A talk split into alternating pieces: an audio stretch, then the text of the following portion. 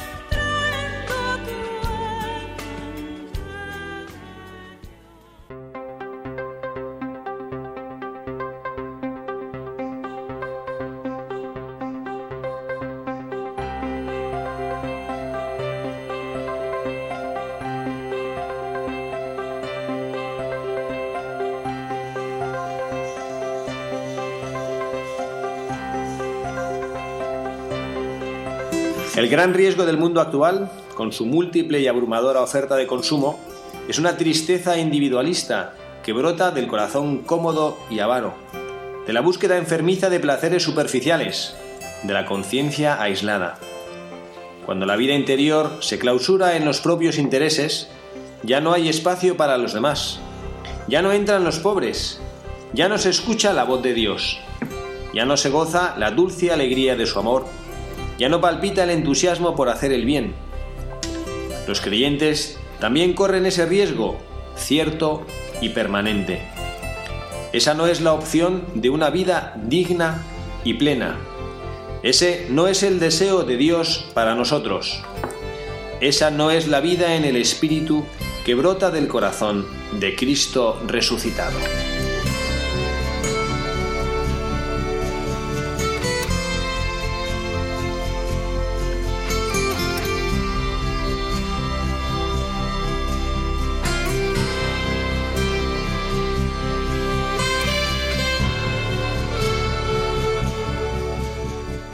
Muy buenas tardes, queridos amigos de Radio María, queridos oyentes de este programa de Buscadores de la Verdad, en este nuevo sábado en el que nos unimos a todos ustedes, a esta familia de Radio María. Saben que este es nuestro espacio de reflexiones en voz alta. Aquí estamos en los que formamos parte habitual de este equipo de Buscadores de la Verdad. Se encuentra con nosotros Carla Guzmán. Carla, muy buenas tardes. Muy buenas tardes, padre, y buenas tardes a todos los oyentes. Muchas gracias por estar aquí con nosotros en la radio una tarde más. Nada, gracias a usted por traernos. Y bueno, y tenemos aquí que nos acompaña, que no es la primera vez que viene con nosotros, el padre de Carla, Gonzalo Guzmán. Gonzalo, muy buenas tardes. Buenas tardes, padre Javier. Estamos encantados de que vengas y te echamos de menos. Esperamos que vengas con más frecuencia.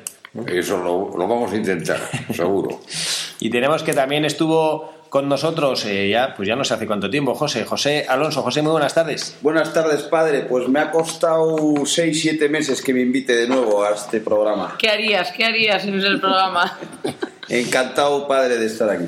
Pues estamos aquí todos encantados, también quien les habla, el padre Javier Cereceda, dispuestos a pasar un rato agradable con todos ustedes, reflexionando en voz alta sobre las verdades de nuestra vida, sobre aquel que es la verdad con mayúsculas. Bueno, le pedimos a Carla que nos recuerde cuál es el correo electrónico de nuestro programa al cual ustedes nos pueden escribir, como siempre, con sus sugerencias, con sus peticiones, con también inquietudes que tengan, que les hayan surgido de programas en los que hayamos estado hablando. Carla, recuérdanos cuál es nuestro correo electrónico. Nuestro correo electrónico es buscadores la verdad Bueno, pues ya saben, ahí pueden escribirnos y bueno, a lo mejor alguno de los oyentes que no tiene acceso al correo electrónico directamente, pero bueno, pues seguro que tienen algún sobrino o algún nieto que domina las nuevas tecnologías, bueno, pues ahí nos pueden escribir. que nos encanta recibir peticiones.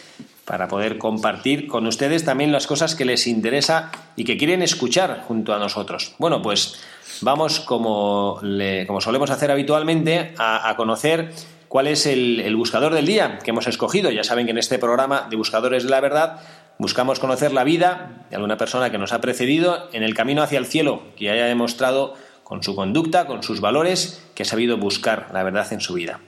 Y le pedimos bueno, a Carla que nos haga el favor de leernos la biografía de este buscador.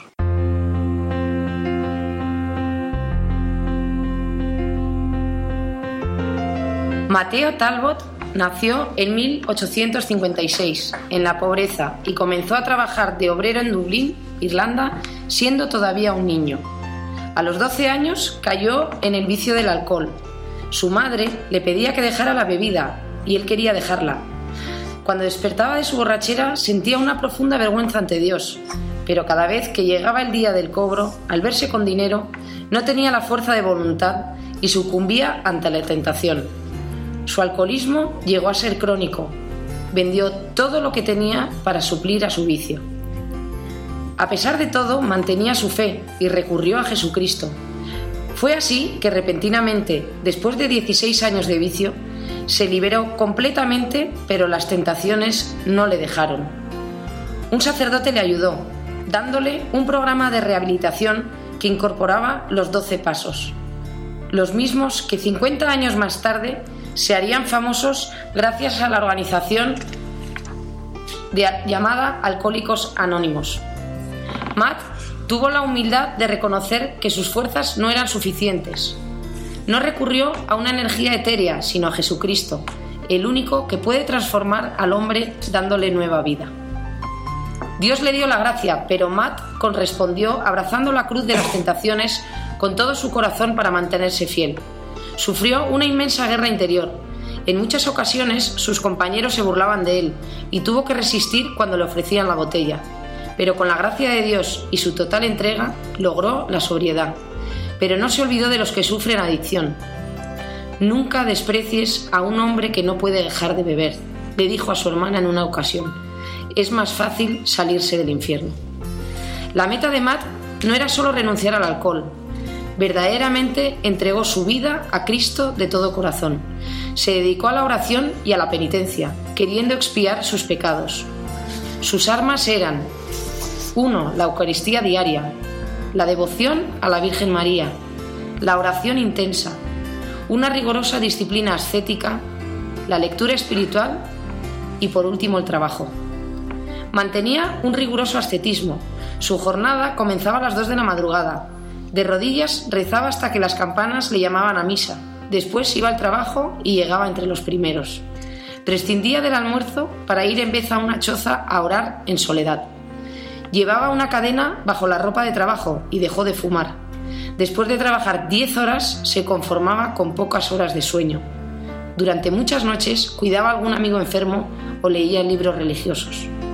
Inspirado por su fe, tenía una profunda preocupación por la justicia social, abogaba por sus compañeros obreros y compartía su salario con los pobres. Hasta contribuyó con un orfanato de Nueva York.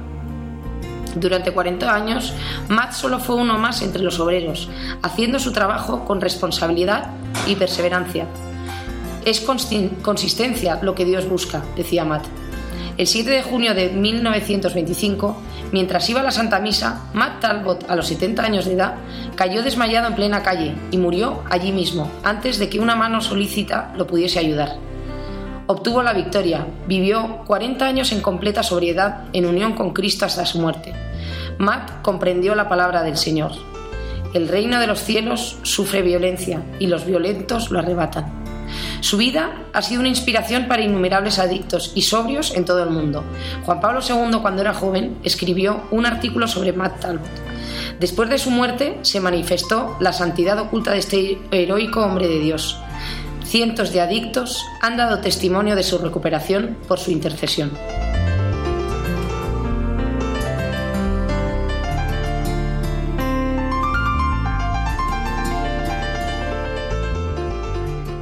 Pues tenemos aquí, queridos oyentes, queridos amigos de Radio María, un nuevo ejemplo de vida que queremos contemplar para saber qué podemos aportar a nuestra vida, de la vida de, nuestro buscador de la verdad de hoy, de Matt Talbot, Mateo, este en el nombre español Mateo Talbot, ¿no? Y bueno, pues eh, cuando contemplamos la vida de los santos, yo creo que esto lo he dicho alguna vez aquí en el programa y me gusta recordarlo dice la contraportada de un libro de vida de santos, que lo peor que se puede hacer al contemplar la vida de un santo es aplaudirlo. Y aclara el libro, porque cuando aplaudimos a una persona lo consideramos eh, lejos de nuestro alcance. Cuando aplaudimos a un santo lo consideramos como, bueno, este tuvo unos privilegios especialísimos y por eso pudo vivir de esta manera. ¿no? Los santos no hay que olvidar que fueron de carne y hueso como nosotros, que tuvieron sus dificultades, que no encarnaron la perfección. Solo ha habido una persona inmaculada en el mundo, la Santísima Virgen María, la Inmaculada Concepción. Todos los demás estamos heridos por el pecado original.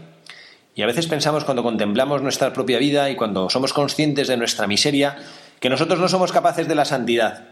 Bueno, pues aquí tenemos el ejemplo de una persona, la Iglesia no lo ha declarado santo, pero tenemos una persona que supo vivir santamente. Dios sabrá si lo tiene en el cielo, si la ha coronado de méritos por cómo vivió, tratando de superarse una vida complicada. Bueno, no sé si yo me imagino que, que José Gonzalo no, no habríais a hablar nunca de nuestro, de nuestro buscador. Yo he de reconocer que no, no, no, No. lo había oído. Yo, yo la verdad que tampoco. ¿Eh? La verdad que no tendrá nada que ver con el, con el coche, con Talbot. Con el coche Talbot, ¿eh? La verdad que es impresionante la superación de este, de, de este hombre, ¿no? Bueno.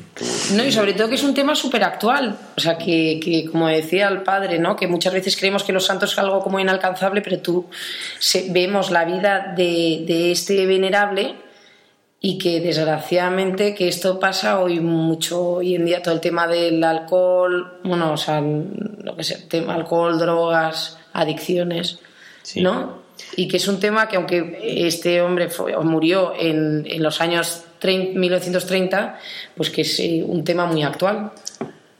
A mí, me, a mí me llama la atención muchas cosas. ¿no? Ahora tra- trataremos de, de desglosar un poquito y analizar como solemos en, en el mensaje para buscadores, pero mm, me ha llamado poderosamente la atención una de las frases que nos ha leído Carla ahora cuando, cuando él le decía a su hermana, hablando de la gente que tiene, que tiene adicción, dice, nunca desprecies a un hombre que no puede dejar de beber. Le dijo a su hermana en una ocasión, dice, es más fácil salirse del infierno. Me parece una frase poderosísima, ¿no? Y, una frase como, como para hacer reflexionar qué cantidad de veces nosotros, y eso es un espíritu puritano que yo creo que no viene de Dios, juzgamos a los demás. Vemos a alguien que tiene una dificultad y a nuestro alrededor seguro que tenemos más de una persona que tiene alguna dificultad, que está viviendo en una situación complicada, que tiene un carácter que nos hace sufrir, que tiene, no sé, que nos ha estafado, que nos ha engañado, no lo sé, ¿no?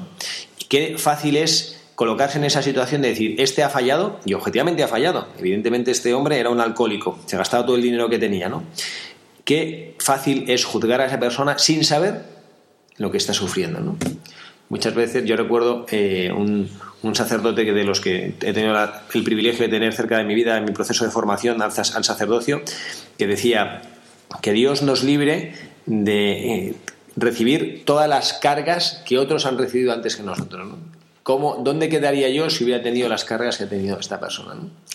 Bueno, pues tenemos que aprender a, a- a no juzgar. Este es uno de los, de los, de los mensajes que yo, que yo me quedo, ¿no? Yo, yo creo, padre, eh, lo que dice es absolutamente cierto, ¿no? Lo de no juzgar a, a la gente, ¿no? Eh, yo creo que toda la gente que, que, que, no solo el alcoholismo, ¿no? Pero pues otro tipo, las drogas, otras serie de adicciones, eh, muchas veces eh, ellos mismos son los que son conscientes de, la dificultad y de los problemas que tienen para salir de ellos, ¿no? Y, nosotros lo que, lo que decía usted, padre, ¿no? Que los juzgamos de una manera, no, pues eh, un poco, muchas veces altruista, ¿no?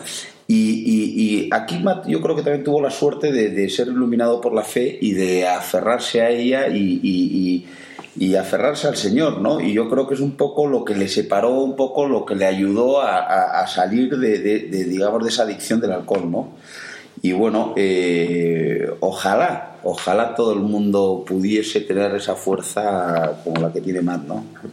Yo creo, eh, efectivamente, José, que, que en este, en este, en este aspecto, que creo que es la primera, la primera enseñanza, la primera lección que podemos sacar de este, de este buscador de la verdad, es el reconocimiento de las propias limitaciones.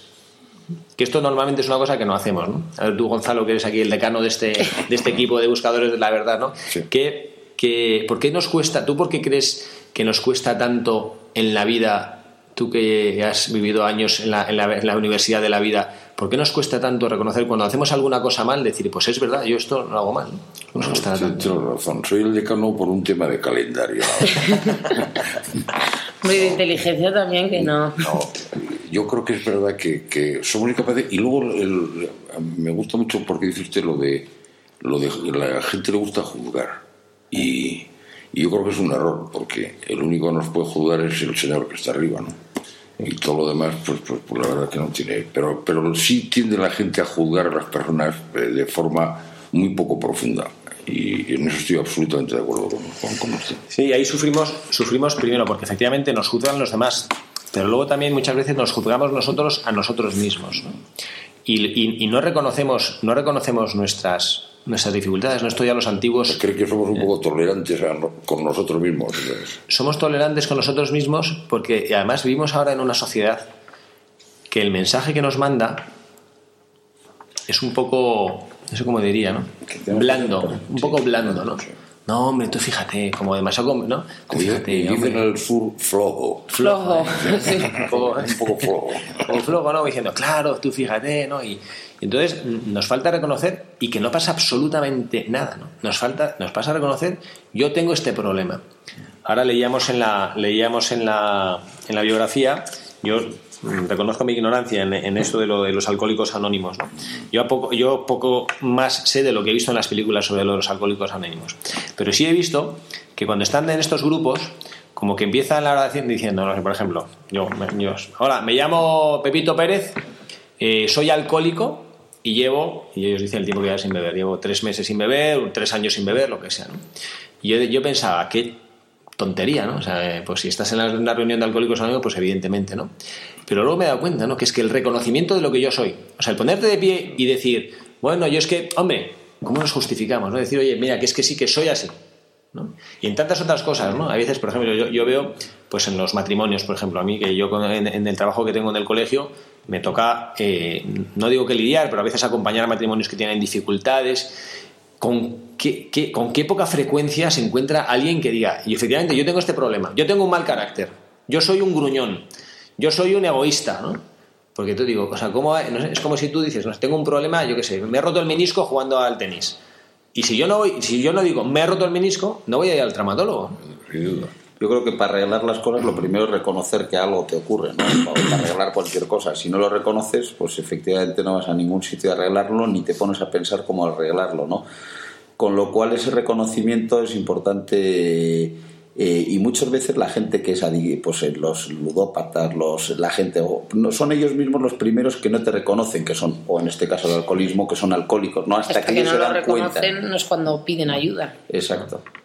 Decían, los antiguos griegos decían, como, la, como las tres, los tres escalones en la vida, decía, primero, conócete, segundo, acéptate, tercero, supérate. Entonces, efectivamente, esto del el alcohólico lo primero que dice, dice, yo soy así. O sea, primero lo tengo que conocer, porque hay veces que no es por malicia, o sea, no es por negar, no es que yo digo, bueno, yo soy así, o sea, yo soy un egoísta, pero bueno, voy a tratar de no decirlo como porque no quiero aceptarlo, ¿no? O sea, no, no, es que hay gente que no se da cuenta. Entonces, lo primero, conocerse. Evidentemente, en nuestro, nuestro protagonista de hoy, nuestro buscador de la verdad de hoy, pues eh, parece que era evidente que si se ponía hasta atrás el hombre bebiendo alcohol, pues se, se reconocía. Pero a veces, ni siquiera estas personas aceptan eso ni siquiera aceptan que tienen un problema. Es como dicen, bueno, sí, hombre, a veces me pasa un poquillo con las copas, pero esto yo lo puedo dejar cuando quiera. Esto pasa con los fumadores. Los fumadores dicen, no, hombre, no, yo lo tengo controlado, lo puedo dejar cuando quiera. Pues quiere, quiere mañana. No, no, pues, no, no, no, o sea, no, que al final, ¿no? Como que, ten, como que tenemos esta, esta, esta dificultad, ¿no? Y entonces hay alguno aquí que dice, Riz, ya me pasa eso, eso con, el, con, el, con el tabaco. Yo es que llevo mucho tiempo intentándolo. Entonces, eh, bueno, esto es lo primero, ¿no? Pero luego, y aquí hay otra fase que, que digamos que entras en, una, en, un, en un análisis un poquito más profundo, ¿no? Que es decir, bueno, conócete, acéptate, y luego entra el tema de la superación. Supera esto. Y a mí me llama la atención, y esto, aquí creo que entra Gonzalo, lo que tú decías, que es verdad que el juicio de la gente que nos rodea en esta, en esta sociedad, que nos decimos muy cristianos, pero que a veces somos muy fariseos, muy puritanos, y a lo mejor porque nosotros hemos tenido la suerte circunstancial de no caer en ningún problema, juzgamos al que sí que ha caído.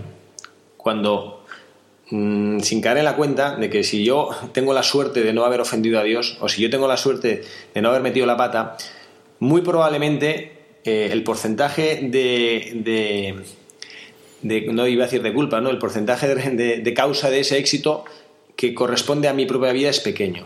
Si yo he tenido la gracia de perseverar en el bien, de no hacer daño a nadie, de ser un hombre o una mujer virtuoso eso ha sido mucho de que Dios me ha sostenido. Y luego una parte, también hay que reconocerlo, de mi, de mi propia virtud. ¿no? Lo contrario es el voluntarismo. El que piensa que vive virtuosamente porque yo soy un hombre de carácter, porque soy una mujer muy tesonera, porque sea. No, no, no. Esto es que a ti Dios te ha sostenido. Bueno, y hay circunstancias en las cuales, como pasa nuestro buscador de hoy, en el cual en los, en los momentos en los cuales constatamos que yo, por más que quisiera salir de esto, no puedo. A mí esta es una cosa que me, que me no sé, que me, me estremece un poco pensarlo, ¿no? De, cuando a veces tenemos a nuestro alrededor, por esto es lo, mismo que decía este hombre a su hermana, ¿no? Que no, no juzgues, ¿no? Tener esto, a nuestro alrededor personas que de verdad con toda el alma quisieran salir de la dificultad. Es tremendo, cuando es más fácil salir del infierno. Más fácil salir del infierno. Es tremendo yo creo que, que, la, que, la, que, nuestra sociedad a veces, pues eso, insisto, ¿no? Tenemos personas a nuestro alrededor y, bueno, pues cuánta gente no conocemos, ¿no? Que tiene, pues eso, a lo mejor un mal carácter, que nos está fastidiando y, y que los primeras, las primeras víctimas de ese mal carácter son ellos mismos, ¿no? Y que no, bueno, no, no, no nos damos cuenta, ¿no? Bueno, y... ¿Sabes? El, el dicho ese, ¿no? Que uno no, no sabe algo, no lo conoce eh, hasta que no pasa por él, ¿no? Entonces, muchas veces... Yo, padre, le quería hacer una pregunta, y perdóneme, no sé si me estoy saltando las reglas de, la lectura o no, pero me he quedado con una frase eh, que, dice que comprendió la palabra del Señor, dice, el reino de los cielos sufre violencia y los violentos lo arrebatan. No he entendido, y me va a perdonar mi, mi no sé si es que es sábado por la tarde y estoy un poco obtuso, pero ¿qué quiere decir esta frase exactamente? Bueno, es una frase que tampoco yo sabría, no te creas tú que yo soy un gran teólogo, ¿no? Pero que los que los eh, el reino de los cielos sufre violencia, pues es una cosa que la que que lo experimentamos nosotros eh, cotidianamente. No sé si recordáis eh, que hace tiempo pasó en Pamplona lo de aquella famosa exposición sacrílega, ¿no? Ah, ¿Qué significa el reino de los cielos sufre violencia? Pues esto, ¿no? El reino de los cielos al final, ¿qué es? No es un lugar físico, no es un estado en el mundo, sino es eh, la presencia de Dios en, mi corazón. ¿no? ¿Qué significa que sufre violencia? Pues que está siendo atacado. Vosotros lo, podéis ver nosotros en, nuestra propia vida. Yo, yo, lo, yo lo, experimento yo como sacerdote. Vosotros como cristianos en vuestra vida cristiana cotidiana lo notáis y notáis como pues las tentaciones que tenéis cada día de todo tipo, que de, bueno, pues no hay, que, no hay que especificar, ¿no? Pues en contra de la caridad, en contra de fallar a alguien, en contra de, no sé, en el trabajo, las posibilidades que dice, oh, mira, podría hacer aquello, esta trampilla y la cantidad de tentaciones que nosotros nos, nos, enfrentamos a la. Esto es sufrir violencia al reino de los cielos. Es decir, que la presencia de Dios en mi corazón está permanentemente amenazada la presencia de Jesucristo en el mundo pues está permanentemente agredida, pues con esta exposición sacrílega que, comentamos tan triste, ¿no? Es verdad que luego hubo una reacción preciosa de, tantos fieles tratando de reparar, pero qué tristeza, qué tristeza que haya personas que, que, se permitan agredir, y además en el nombre del arte, que se permitan agredir incluso aunque no crean en la presencia de Jesucristo en la Eucaristía, que hay que ver si creen o no creen, porque eso de meterse en una iglesia a robar el Santísimo, a veces los enemigos de Dios tienen más fe en la presencia de Cristo en la Eucaristía que los cristianos que vamos a comulgar despistados. Sí, porque si no, no lo harían. Si no, no lo harían. Si no, lo harían despistados. ¿no? Esto lo veo eh, en, los, de las sectas satánicas que se van ahí a, yo como sacerdote lo he experimentado cuando me ha tocado ayudar en alguna misa y cuando he podido hacerlo en el Vaticano, en San Pedro del Vaticano, cómo te insisten muchísimo que no, eh, cuando das la comunión a los fieles, que te fijes que comulgan delante tuyo, porque los, los de las sectas satánicas con especial fruición buscan eh, hacer un sacrilegio contra la Eucaristía cuando, ha consagrado el Santo Padre. No sé por qué, le, tiene una atracción. Bueno, pues esto es que qué fe tiene. Bueno, pues esas agresiones, que son agresiones eh, externas contra, la, contra la Sagrada Eucaristía, en el fondo también es una agresión contra, contra el reino de los cielos que está en nuestro corazón. ¿no? Y también por eso dice que, de, los, que los violentos lo arrebatan, ¿no? O sea, como que los violentos lo que procuran y muchas veces tienen éxito. ¿Cuántas veces no habéis experimentado vosotros en vuestra vida que, que a lo mejor estáis en un momento en el que queréis, pues no sé, estáis luchando por tener un poco más de paz interior, por no perder la paciencia, por estar, pues eso, pues, pues vivir en, en cercanía con Dios y hay circunstancias que os sacan de quicio, ¿no? Y los, los, violentos, los violentos no, me refiero pues yo que sé, a los grupos antisistema, no, no, los violentos son pues eso, los, que ejercen esa violencia sobre la presencia de Dios en tu vida, que a veces triunfan, ¿no? A veces como cuando estás tratando de vivir en paz y al final acabas enfadado, pegas cuatro gritos y demás, y al final dices, joya, como ya está. Entonces, esto es, esto es lo que yo, lo que, como yo interpreto esta, esta frase de la Sagrada Escritura, ¿no? Que la gente que, que a nuestro alrededor vosotros pensar, ¿no? Tú piensas, José, en tu, en tu medio ambiente laboral, eh, ¿cuánta gente hay que te ayuda a vivir tu relación personal con Dios? ¿Cuánta gente hay que a lo mejor te dice, oye, mira, ¿por qué no nos vamos esta tarde a hacer un ratito de adoración? Oye, mira, vamos a rezar juntos el rosario. Todas las tardes. No conozco a nadie. Yo, yo a uno. Y, y sin embargo, No, es verdad, es verdad. Muy poca gente. al revés, lo, lo al revés de mucho. O sea, tú estás un día en tu trabajo, estás un día en, el trabajo y te dice una persona, oye, le dices a una persona, no, mira, o, esta mañana estás con tus amigos y dices, no, yo esta tarde voy a grabar un programa de Radio María. Pero tú estás tonto, lo que dices, un programa de la radio, ¿no? O sea, pues eso es, tampoco con mala intención, tampoco es que las otras personas buscan activamente separarte de Dios, pero a lo mejor con su propia vida, con su, pues, pues te arrebatan, ¿no? De esa, de esa, de esa presencia de Dios con nosotros, ¿no? Bueno, pues volviendo a lo, a lo que estábamos hablando, ¿no? De este, mm, de este eh, constatar, primero, nuestra, eh, la limitación que nosotros tenemos, ¿no? Reconocer que yo soy así y tratar de superar. Hay veces que nosotros no somos capaces.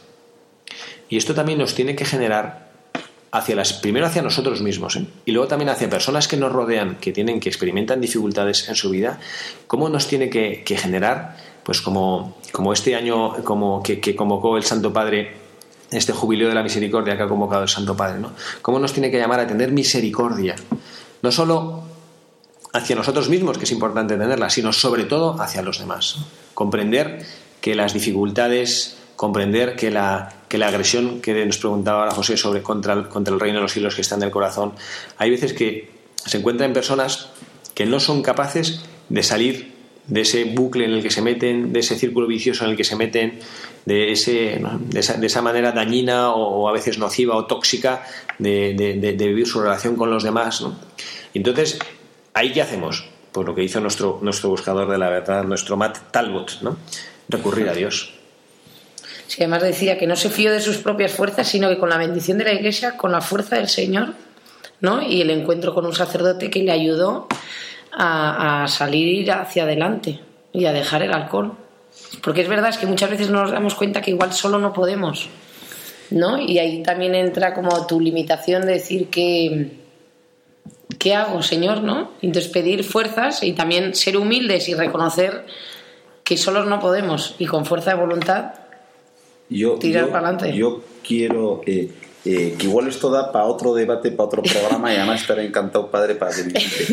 Pero, No, no, a mí no. me, pero a mí me parece muy egoísta que eh, muchísima gente recurre a Dios cuando tiene un problema, sea alcohol, sea familiar, sea salud. sea Lo que pasa es que si una persona está dentro de un problema, es- o sea, no está cerca de Dios. O sea, no es que recurra, sino que como estaba alejado, ¿no?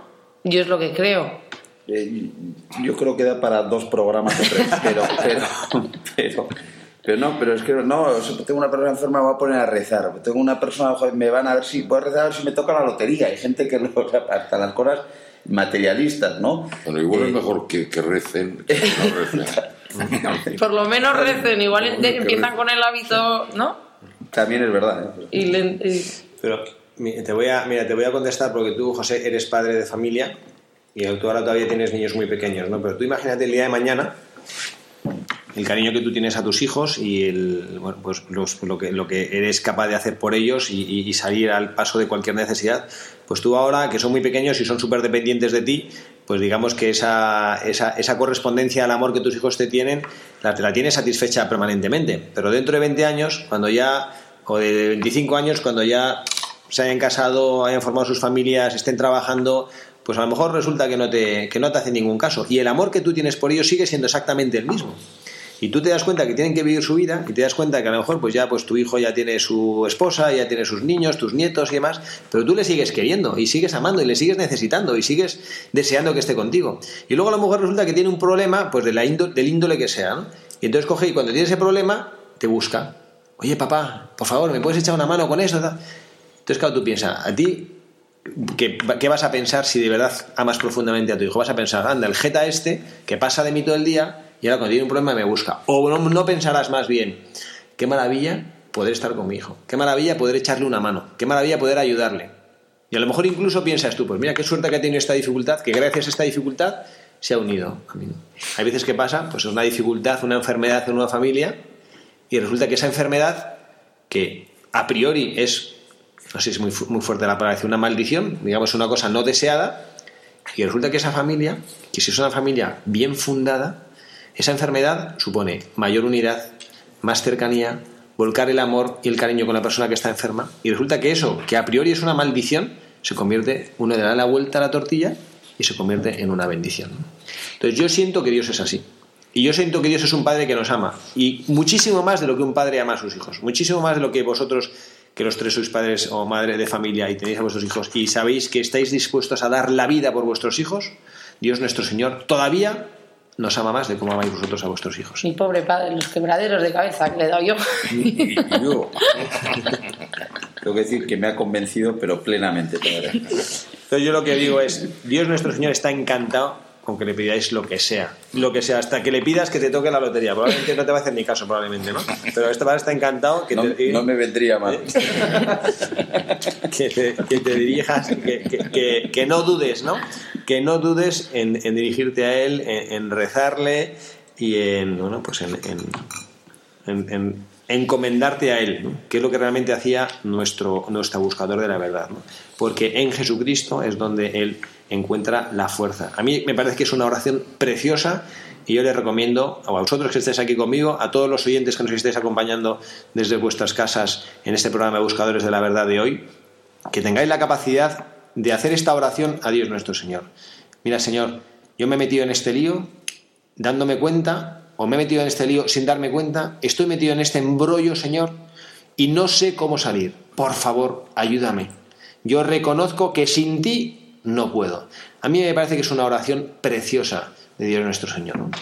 Y insisto, no hay que dudar. Yo le pregunto a, a los que están aquí conmigo y a los que me están escuchando de sus casas. Tú, si supieras que Dios te va a ayudar, ¿dudarías en pedirle ayuda? No. No, claro, no, no dudaría. No, Bueno, para nada. hacemos esta pequeña pausa y enseguida estamos con todos ustedes.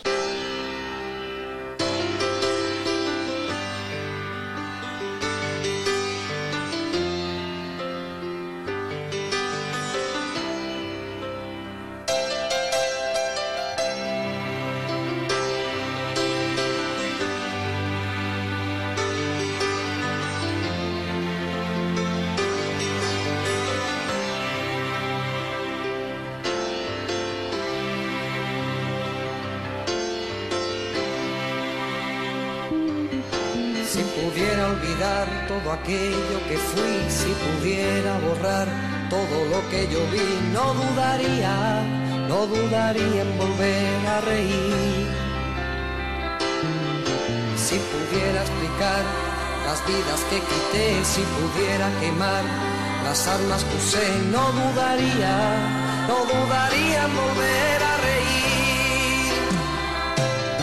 Prometo ver la alegría, escarmentar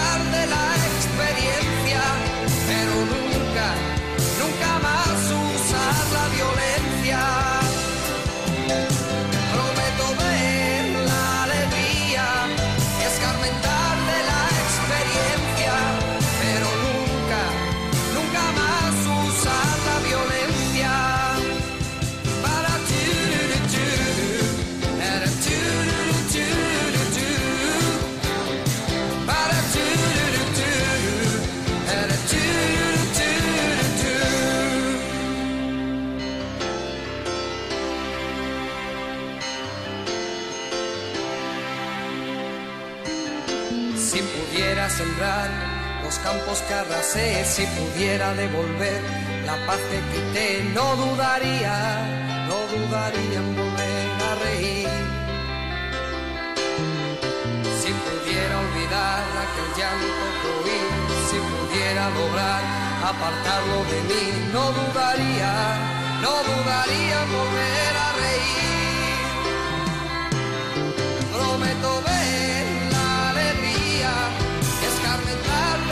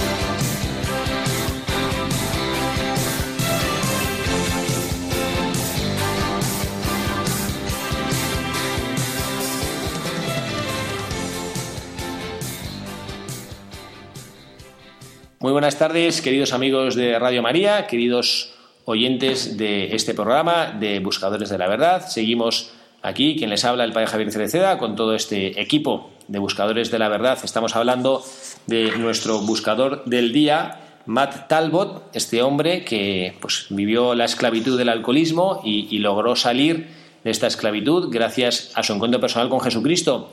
Y bueno, tenemos nosotros el privilegio de contar con una persona que ha vivido una experiencia similar. Es una persona que prefiere mantenerse en el anonimato y vamos a respetar esa decisión porque, bueno, porque esencialmente lo que viene a decirnos no es tan importante su nombre o quién es, cuanto su experiencia. Muy buenas tardes.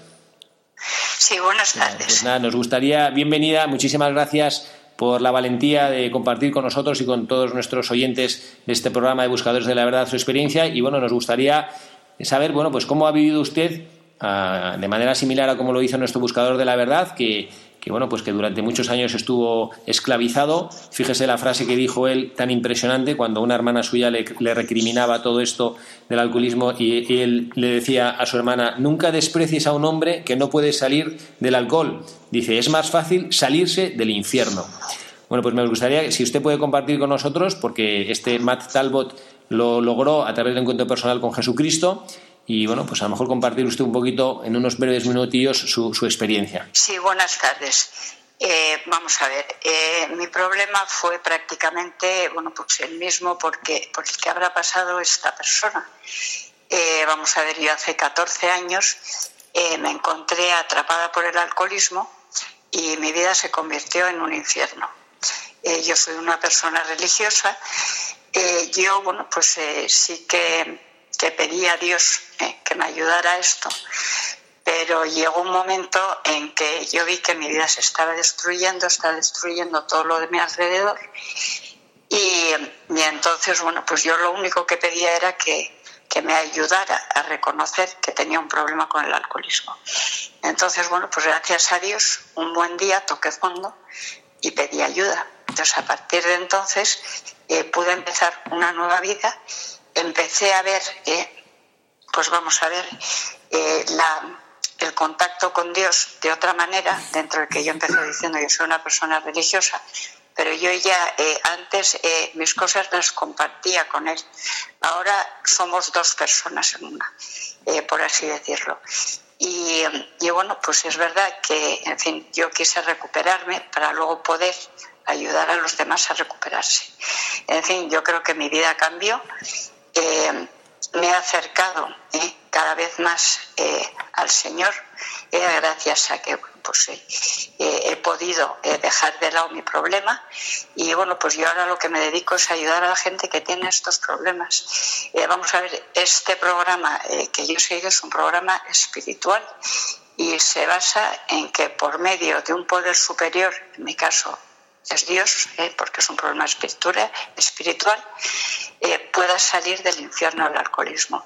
Yo tuve la suerte eh, de conseguirlo y yo ahora, bueno, pues estoy pues, disponible para cualquier persona que necesite, eh, bueno, pues ayuda, poder hacerlo y sobre todo siempre pensando en que se puede hacer con la ayuda de Dios que Dios es el que lo puede todo y el que cuando caemos más bajo nos da una mano para levantarnos. Yo, mm, muchísimas gracias por este resumen que realmente es sorprendente porque probablemente no, no ha podido escuchar lo que estábamos hablando antes de que usted entrara en antena de nuestro buscador de la verdad y, y es que coincide ampliamente con la, con la experiencia espiritual de, de, nuestro buscador, de Matt Talbot, porque él, no sé si usted también comparte esto, que se dio cuenta que con sus propias fuerzas no podía y solo cuando, como cuando puso en manos de Jesucristo eh, pues como, como, esta intención, cuando dijo, mira Señor, yo no puedo, eh, fue cuando empezó a, salir adelante. No sé si usted también comparte esta experiencia o es una cosa que usted como que intentó luchar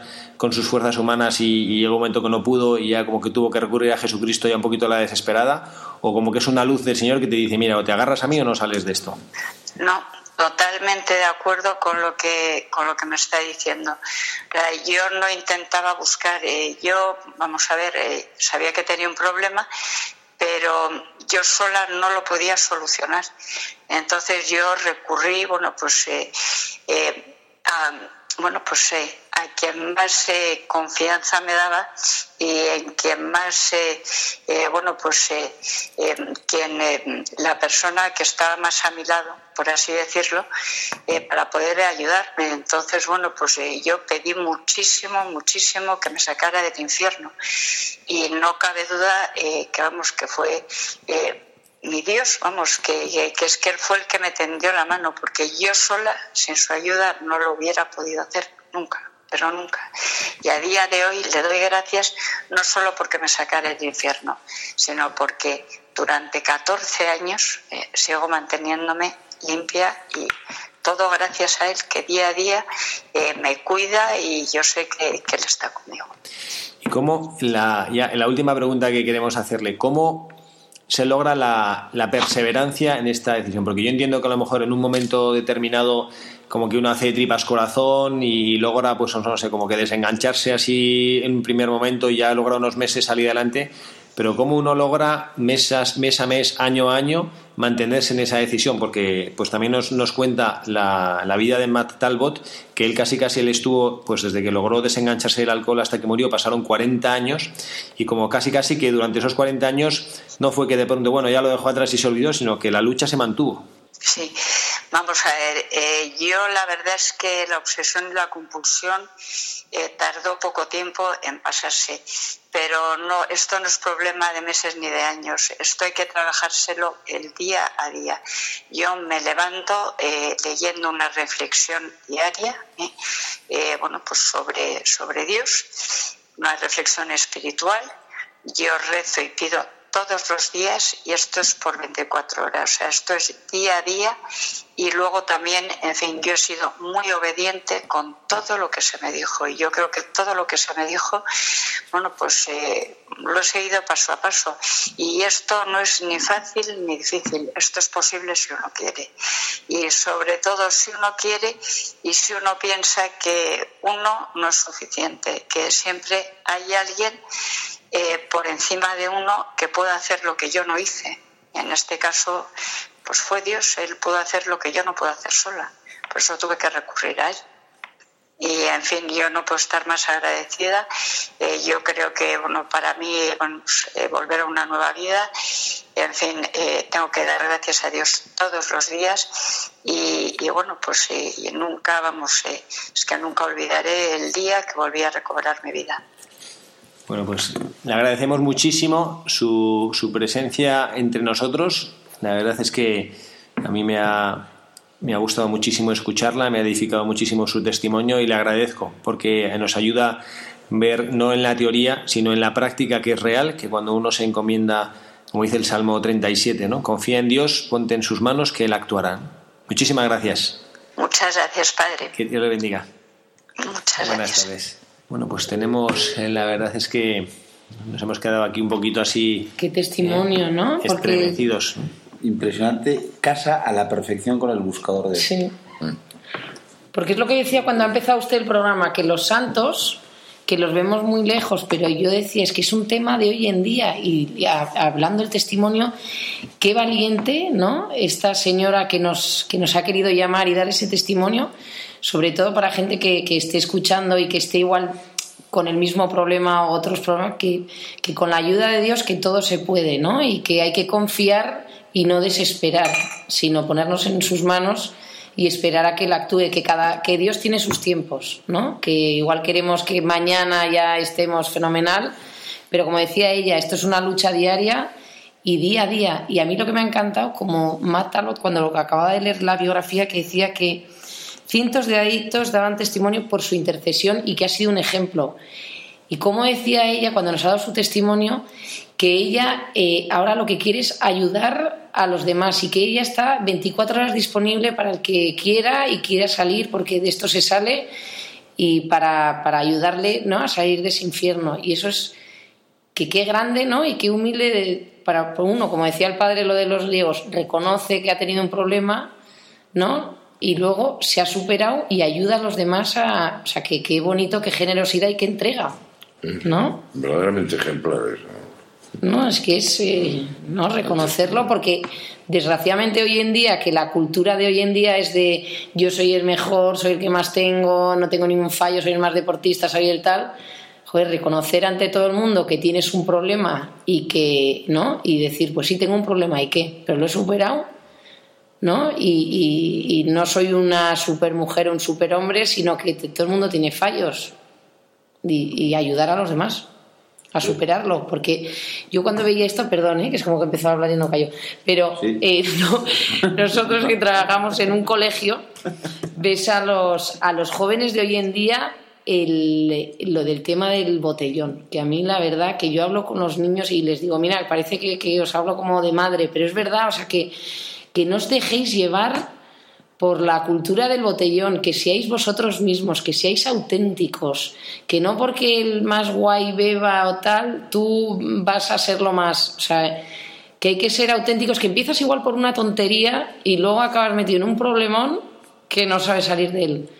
Entonces, que de verdad, todos esos jóvenes que nos estén escuchando, que no que de verdad que la vida es mucho más auténtica, que no necesitamos de nada, de nada adictivo, que no, que nosotros ya nos han hecho perfectos para, para divertirnos, pasárnoslo bien, que es difícil, que hay veces que pasamos por momentos malos, igual recurres a ello, pero de verdad que, que no, que con la ayuda del Señor, ¿no?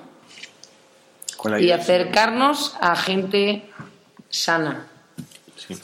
Rodearnos de gente que nos ayude a, a construir, no a destruir nuestra vida que, como decía en la biografía de, este buscador nuestro, que dice que, se disfrazaba de lo que no era cuando él estaba esclavizado con el alcohol, que a veces pensamos en los jóvenes, eh, si fueran con yo, a veces también esto a los, a los padres de familia o a los educadores se nos olvida esta realidad. Los jóvenes cuando se refugian en el alcohol o las personas allá con problemas más serios o los alcohólicos, lo que buscan es eh, la felicidad. Nadie busca, bueno, venga, me voy, a, esclavizar a la droga. No, no, no. lo que están buscando es eh, eh, la felicidad y, no está ahí. No está ahí. A mí me ha gustado muchísimo el testimonio de esta, de esta valiente mujer que, ha hablado con nosotros porque mm, me ha edificado algunas cosas que yo quiero hacer propias en mi vida, ¿no? que es cuando ella ha dicho, ya no somos dos personas, sino que estamos en una. Y es cuando realmente aceptas el perdón de Dios. Hay una cosa que los sacerdotes nos damos cuenta desde el confesionario, que hay personas que cuando piden el perdón de Dios no se saben perdonar a sí mismas y buscan insistentemente el perdón. A veces repiten una y otra vez la, misma confesión y no se saben perdonadas por Dios. Y yo les comparto ahora, bueno, aquí a, los que están conmigo, ¿no? a Gonzalo, a José y a Carla, les comparto y también a todos ustedes que nos escuchan desde sus casas, una reflexión que yo he hecho como sacerdote cuando Decimos los sacerdotes las palabras de la consagración, digamos que es el momento culmen de la vida cristiana, cuando por las palabras del sacerdote, que es el instrumento de Dios, Él se hace presente en el pan y en el vino, cuando el sacerdote consagra la sangre de Cristo, dice las palabras, ¿no? Tomad y porque este es el cáliz de mi sangre, derramada por los hombres para la redención de los pecados. O sea que el motivo por el cual Jesucristo entrega su vida es la redención del pecado. Él nos conoce hasta tal punto que viene a redimirnos, y no es que dice, bueno, yo vengo aquí para los buenines. Yo me echo hombre para los buenitos, para los que nunca han roto un plato, para los que son santitos. No, Él se hace hombre por todos nosotros. ¿no? no son los sanos los que necesitan el médico, dice Él, clarísimamente, ¿no? sino los enfermos, y para ellos es, son para los que yo he venido. ¿no? cuando, uno cuando uno hace propia esta realidad, cuando uno realmente se pone delante de Jesucristo y habiendo primero experimentado, también es verdad, el, desapego al pecado. El desapego al pecado no significa haberse librado de él, significa yo esto no lo quiero en mi vida. Cuando uno ha hecho este ejercicio de decir yo el pecado no lo quiero en mi vida y conocer las, las limitaciones y las miserias que uno vive y decirlas yo estas no las quiero y no las acepto en mi vida, cuando uno es capaz de hacer esto, Dios nuestro Señor está ahí a su lado. Y entonces hace, como con esta santa mujer con la que hemos logrado hablar, que Cristo se hace uno contigo. Entonces te levantas cada mañana y experimenta la dificultad. No es, porque eso dejaremos de experimentarlo en el cielo. A veces creemos eso, ¿no? Que hacemos mal las cosas porque experimentamos dificultades. Y que no debo ser una gran persona porque yo me levanto cada mañana y todavía tengo ganas de pegarle la patada al que tengo al lado. Que tengo al lado es mi marido o la que tengo al lado es mi mujer. Y entonces yo no debo ser una buena persona. Que no, no te engañes. Que Cristo quiere, o sea, Cristo te conoce así y sabe que eres así. Y no te va a quitar esa cruz. Porque quiere que camines con Él con la cruz quiere que camines con Él en la cruz. pues nos lo, demostró él en en el Vía Crucis, ¿no? cuando él caminaba hacia el Calvario cargando con la cruz. Y el cireneo que se puso a su lado, que al final la cruz que llevaba el cireneo pensaba que era de Cristo, pero era la propia, no dijo Cristo, bueno, ya que estás a mi lado, ¿eh? hacemos que no sientas el peso de la cruz. No, no, no, al cireneo le costó y tuvo que sudar para subir la cruz hacia el Calvario. Esta es nuestra vida, tener que estar junto a Jesucristo, hacernos uno con Él y luchar para caminar y para triunfar y para vivir dignamente, libremente, santamente en nuestra vida. Oh, padre, nos ha dejado a todos sin palabras. Bueno, pues nada, yo la verdad es que tenemos todavía, a mí me gustaría todavía que, que, bueno, que tratáramos, que tratáramos de alguna de las, alguna de las cosas que, que, que nos ha dejado, algunos de los mensajes todavía que nos ha dejado nuestro, nuestro buscador de la, de la verdad, ¿no? Y una, un- otro de los mensajes, hay muchísimas cosas, bueno, nos lo ha leído Carla al, al leer la biografía, que los que son seguidores asiduos de este programa dirán, bueno, esto es que es casi casi patrimonio de cada santo, de cada buscador de la verdad, la Eucaristía diaria, la devoción a la Virgen María, la oración intensa, la lectura espiritual. Bueno, aquí hay una cosa que, bueno, que quizás sea una, no una novedad, pero algo que no analizamos con tanta frecuencia en nuestros buscadores de la verdad, ¿no? Que es el trabajo. Aquí nos dice literalmente la biografía que hemos leído, durante 40 años fue uno más entre los obreros. A mí no sé si esto, eh, si os ha recordado, a mí me ha recordado a la vida oculta de Jesucristo, ¿no? Él estuvo durante 30 años trabajando. Él era, fue un obrero también, no un obrero de la construcción ni de la siderurgia ni nada, pero era un carpintero, ¿no? Y estuvo durante 30 años viviendo eh, de manera oculta, trabajando y haciendo, pues, ¿qué, qué haría Jesucristo durante 30 años? Pues haría muebles, haría sillas, haría mesas, arreglaría puertas. Era, bueno, más que un carpintero como lo conocemos nosotros actualmente, que el nombre era un nagar. ¿eh? El nagar era el, el chapucillas, ¿no? El que sabía arreglar todo, ¿no? Arreglaba un carro que se rompía, arreglaba... Un manitas. Una, un manitas. Una pero de labranza. Bueno, pues él durante 30 años a eso se dedicó. Y bueno, pues nuestro, nuestro buscador de la verdad no es que a veces las películas parece eso, que uno tiene una dificultad, coge, coge la, la consigue vencer y tiene, acaba la película con música de, ¿no? con música de fondo. Final de. Walt Disney. Que- Final de Walt Disney, ¿no? No, pues este logró salir adelante y después de eso, ¡pum!, 40 años, ¿no?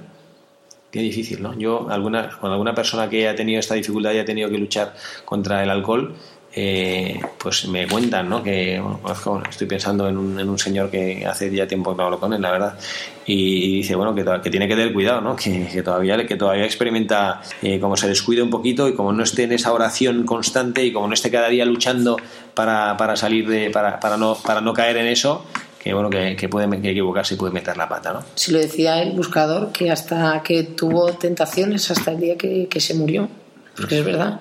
Y luego que se reían de él, pero que a él le daba igual, que, que también que hoy en día, que cuando decía yo lo de los jóvenes, que aunque se rían de ti, aunque, ¿no? Que seas tú valiente. Es que donde era donde decía lo de que decían que sus que había otros obreros que Que le ofrecían incluso. le que ofrecían se burlaban de él y tuvo que resistir cuando le ofrecían la botella. Pues verdad que es lo que decía antes, que siempre hay tentaciones. Así es el mundo, ¿no? Que a veces el que está metido en el agujero y el que ve al que está fuera y le da envidia y dice, no, no, tú aquí al agujero. A lo mejor estamos todos aquí en el agujero, ¿no? Que me da envidia que tú vivas libre y yo no. Qué triste, ¿eh? Qué triste. Bueno, pues este es nuestro mundo y es el mundo que estamos llamados a, a redimir. Pues bueno, pues se nos ha ido el tiempo. No, Sí. si hemos hecho más que empezar. Gonzalo, ya llevamos aquí casi casi pues todo el programa y apenas poquitos minutos para que para que nos concluya nuestra hora de radio. Ha sido una gozada, Gonzalo, tenerte aquí con nosotros. Se me ha hecho rapidísimo, porque pensaba que nada, que habían pasado 15 minutos. También. Ha sido un verdadero placer estar con usted una vez más, padre. Bueno, el placer mío. Y, y que me cuente conmigo para cuando quiera. ¿eh? Bueno, José, muchísimas gracias por acompañarnos. Gracias a usted, padre, y gracias a todos los oyentes. Muchas gracias. Ya te traeré cuando me tengas que poner en, apu- en algún apuro teológico. así, ¿eh? Ya te- Segunda Pero- frase del Evangelio. Pero que no pasen más de seis meses. ¿eh? Hasta entonces estudio teología, padre.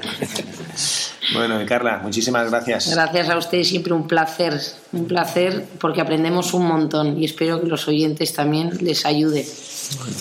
Y aquí el que les habla, el padre Javier Cereceda, se despide de todos ustedes deseándoles que tengan un feliz fin de sábado, acompañados de la Santísima Virgen María, y que mañana domingo, Día del Señor, le dediquen su corazón, su tiempo y su amor a nuestro Señor. Que Dios les bendiga.